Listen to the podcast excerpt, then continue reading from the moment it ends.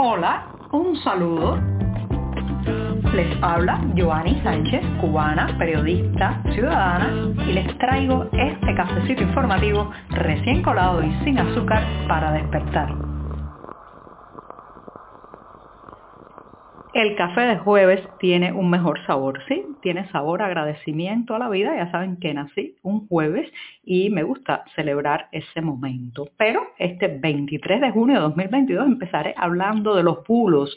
No hay mucho que celebrar con las mentiras, pero les comento que en un primer momento hablaré justamente de esas eh, difusiones de noticias falsas. Pero antes de contarles los titulares voy a pasar a servirme el cafecito informativo lo pongo en la taza y ahora les cuento que en un primer momento haré algunas alertas y cuidado porque muchas de estas mentiras las fabrica la policía política para dividirnos y enfrentarnos. En un segundo momento, a falta de bebidas, una embotelladora de la provincia de Ciudad de Ávila lo mismo hace vinagre que renta sus locales. Señoras y señores, el voluntarismo se extiende por la isla.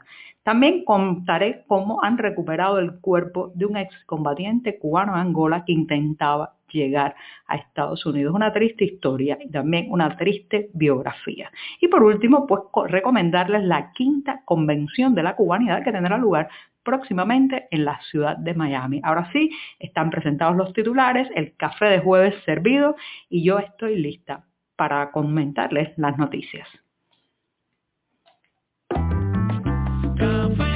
Contigo de lunes a viernes a media mañana cuando el café se disfruta mejor. Comparte conmigo, con tus amigos e infórmate con este cafecito informativo. Las noticias y el café son sinónimos en este programa. Si este sorbito amargo y siempre, siempre necesario ya, ya aparece cada vez que me lo tomo que empiezan las noticias. Así que voy a darme un sorbito largo. Después de este buchito paso a un tema, señoras y señores, que es como un monstruo al que se le cortan la cabeza, pero no, no es que le salgan dos más, le salen siete 825. Se trata de los bulos, las mentiras, las conocidas ahora como fake news, pero que son una mentira de toda la vida, el bulo, la mitomanía, lo apócrifo con lo que el ser humano ha tenido eh, que vivir eh, constantemente en toda su historia. En el caso cubano, además, es mucho más dramático porque eh, a la velocidad que le han impregnado las redes sociales, las conexiones a Internet, a la comunicación, a la información, al intercambio de contenido, se le suma que nosotros tenemos un régimen, tiene una política de Estado de difundir eh, constantemente mentiras, falsedades, distorsiones de la información. Sí, tenemos un Estado que se dedica a la fabricación de bulos, pero además hay que agregarle que la policía política o seguridad del Estado cubana, su verdadera, digamos, especialidad en lo que es experta es en la fabricación de mentiras para dividir, enfrentar y evitar que las fuerzas democráticas, las fuerzas disidentes se unan. ¿sí? Asimismo, entonces, eh, cuidado, cuidado cuando se difunde una información porque sin darnos cuenta podemos estar de alguna manera haciéndole el trabajo a la policía política cubana difundiendo, haciendo correr una de esas mentiras del laboratorio ideológico que se han eh, fabricado justamente para enfrentar a la oposición. Y lo digo, podría poner muchísimos ejemplos, pero por ejemplo, ayer varios oyentes de este programa de una manera muy amable me hicieron saber sobre una información respecto a una supuesta reestructuración del equipo de nuestro diario 14 y medio, nuevas incorporaciones y todo eso provenía de una cuenta falsa de Twitter. Fíjense qué interesante cómo se crea un perfil apócrifo, un perfil que no responde realmente a la persona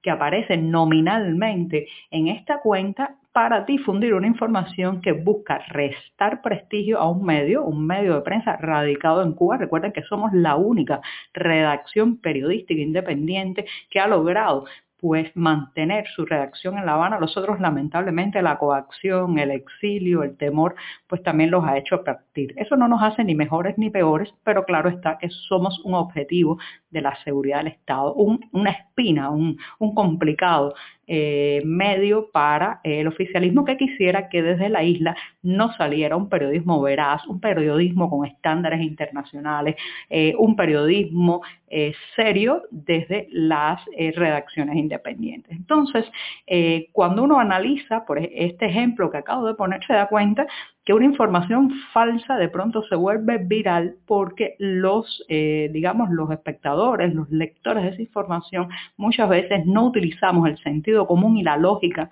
para preguntarnos, ¿es realmente esta persona que está emitiendo una noticia o un contenido un ente real o será un bot o una persona falsa, una personalidad falsa creada por la seguridad del Estado. Todo eso hay que preguntárselo, señoras y señores, porque esto es un material que es dinamita pura, la creación de tendencias de opinión, de matrices de opinión falsas para desunir a la oposición cubana y al activismo cubano. Esto es más viejo que el propio castrismo. Desde el propio año 1959, el régimen, especialmente la figura eh, de Fidel Castro, que era un gran mitómano en todos los sentidos, pues se dedicó justamente a sembrar estos bulos, estas informaciones falsas, para dividir a los contrincantes. Y esto ha seguido y se ha perfeccionado con las nuevas tecnologías. Entonces, hagamos un alto cuando leemos algo contra un disidente, contra un activista, contra un periodista independiente y preguntémonos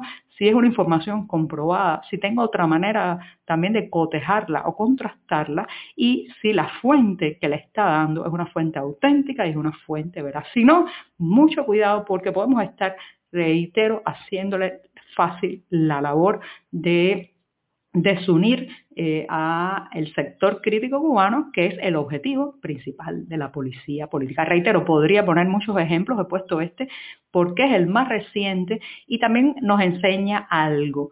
La Internet, las redes sociales, las nuevas tecnologías no tienen una ética en sí mismas, asumen la ética del que las usa. Si se usan para difundir la verdad, para mostrar un pueblo indignado como el 11 de julio pasado, bien, pero mucho cuidado, que también pueden transmitir muchas mentiras. Estamos contigo de lunes a viernes a media mañana cuando el café se disfruta mejor. Comparte conmigo, con tus amigos e infórmate con este cafecito informativo. El voluntarismo es una plaga. Es una plaga porque nos hace creer a los cubanos que se puede cuando no se puede. Nos hace engreídos muchas veces, arrogantes y este es un mal que recorre a toda la dirigencia del país. Y el voluntarismo en la isla echó raíces profundas mientras Fidel Castro estaba al mando de la nación porque era una característica de su personalidad y lamentablemente hizo al modelo cubano a su imagen y semejanza. Pero el voluntarismo no murió con Castro en noviembre de 2016, sino que ha seguido, ha seguido creciendo y creciendo por todas partes. Y esto que les voy a contar es un ejemplo de ese voluntarismo ramplón que nos enseguece, nos hace perder la brújula y sobre todo nos engaña, nos autoengaña en Ciudad de Ávila, la empresa de bebidas y refrescos pues no tiene materia prima para producir ni lo uno ni lo otro. Pero esta semana se ha publicado un artículo en la prensa oficial de esa provincia del centro de la isla donde aseguran que bueno, no es para tanto porque están haciendo otras funciones, por ejemplo, rentar sus locales, rentar el transporte de la empresa, fabricar vinagre y otros subproductos, digamos, de su producción inicial, porque como no pueden ya producir refrescos y las bebidas, entre otras, otras de ellas, cerveza o ron, bueno, pues se están dedicando a esto otro. Cuando uno oye la noticia eh, y, la, y la escucha desde fuera de la isla, le puede parecer muy bonito esto de que no se quede una industria paralizada, se saque algún provecho de lo que ya está en maquinaria, en empleomanía, en inversiones y bueno, pues se hagan este tipo de soluciones paralelas. Pero señoras y señores, detrás de esto está el voluntarismo, el maldito voluntarismo por todas partes en la isla, que lo que trae como consecuencia es que no se invierta en la compra de materias primas, se hagan las presiones necesarias, no se privaticen las industrias o al menos se saquen a licitaciones públicas porque se encuentran estas soluciones que en realidad no resuelven nada. ¿Por qué? Porque la producción de refrescos y cervezas está por el piso, de ron también y de otros derivados y mientras tanto, bueno, se mantienen en los pagos de salario, se mantienen rellenando supuestos planes con actividades paralelas cuya incidencia en el consumo, en el mercado, en el comercio es muy limitada. Hay historias que conmueven, especialmente aquellas donde alguien pierde la vida, pero si además se sabe que pues ha pasado por un periplo vital en que creyó y después se alejó de cierta ilusión, como fue el modelo cubano, bueno, pues eso le agrega dramatismo a cualquier fallecimiento, cualquier muerte trágica, como ha sido la de Alberto Rosell Ojeda. Sí, Alberto Rosell eh, Ojeda, los restos de este cubano han sido encontrados por la Guardia Costera de Estados Unidos eh, mientras intentaba llegar a ese territorio, escapar de la isla. Pero si uno mira su biografía, hay más allá de un cubano desesperado como tantos millones por salir del país, por labrarse un futuro fuera de las fronteras nacionales, porque Alberto Rosell Ojeda fue además combatiente, soldado cubano en la guerra de Angola. Como escuchan, fue una pieza movida en ese eh, eh, tablero inmenso estratégico de geopolítica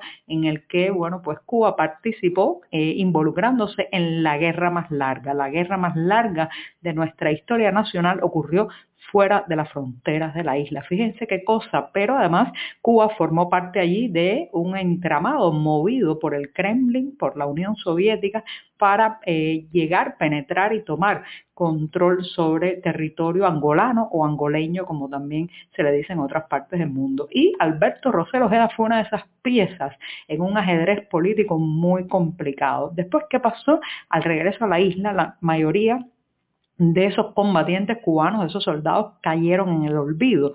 Solo eh, pues se quedaron con algunos privilegios los altos cargos, los generales, quizás algún que otro teniente coronel, pero los soldados, los cubanos de a pie que fueron a luchar en los campos angolanos, eh, se quedaron literalmente con una mano adelante y otra detrás. ¿Y qué pasó entonces? Bueno, pues que muchos de ellos están en situación de miseria, en situación además de eh, prácticamente una pobreza extrema y otros, como este cubano, pues han dicho y han decidido poner eh, pues mar de por medio con la isla. Lamentablemente la historia de Alberto Rosel Ojeda no terminó bien y murió en ese intento. Sí, un soldado utilizado, desechado, descargado, descartado, empobrecido y después convertido en balsero y lamentablemente muerto en esas aguas que separan a la isla de lo que Rosel Ojeda consideraba su futuro.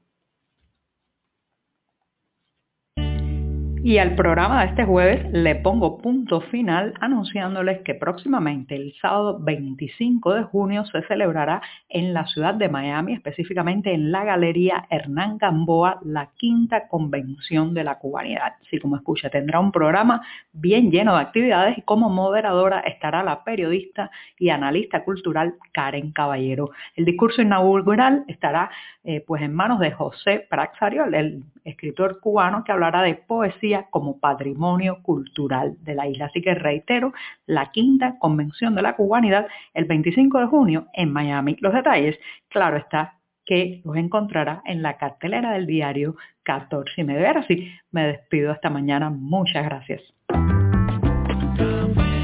Por hoy es todo. Te espero mañana a la misma hora. Síguenos en 14medio.com. También estamos en Facebook, Twitter, Instagram y en tu WhatsApp. No olvides, claro está, compartir nuestro cafecito informativo con tus amigos.